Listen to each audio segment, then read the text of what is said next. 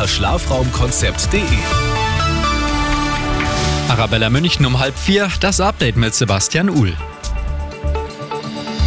Die Mietpreise in München steigen seit Jahren immer weiter an. Offizielle Zahlen kommen heute vom Münchner Mietspiegel, den OB Reiter am Mittag vorgestellt hat. In den letzten beiden Jahren sind die Mieten im Schnitt um satte 21 Prozent gestiegen. Laut Reiter braucht es dringend Reformen auf Bundesebene, um dagegen vorzugehen. Heute waren Kitas und Landratsämter zu, morgen folgen dann städtische Einrichtungen wie das KVR oder die Arbeitsagentur. Grund sind einmal mehr die Streiks im öffentlichen Dienst. Ende des Monats setzen sich Arbeitgeber und Gewerkschaft wieder an den Verhandlungstisch.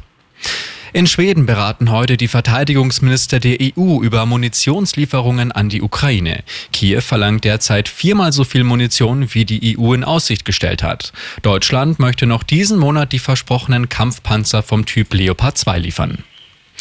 Für viele ist das eigene Haustier ein vollwertiges Familienmitglied. Die Stadt Schongau will deshalb gemeinsame Gräber anbieten. Sich mit dem Haustier im selben Grab bestatten zu lassen, ist bislang einzigartig in der Region und sehr selten in Bayern.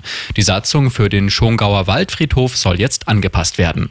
Und noch die gute München-Nachricht. Unsere Stadt zählt zu den sichersten in ganz Europa. Das geht aus einem neuen Kriminalitätsindex hervor. Demnach befindet sich München auf Platz 4. Spitzenreiter und sicherste Stadt Europas ist das spanische San Sebastian.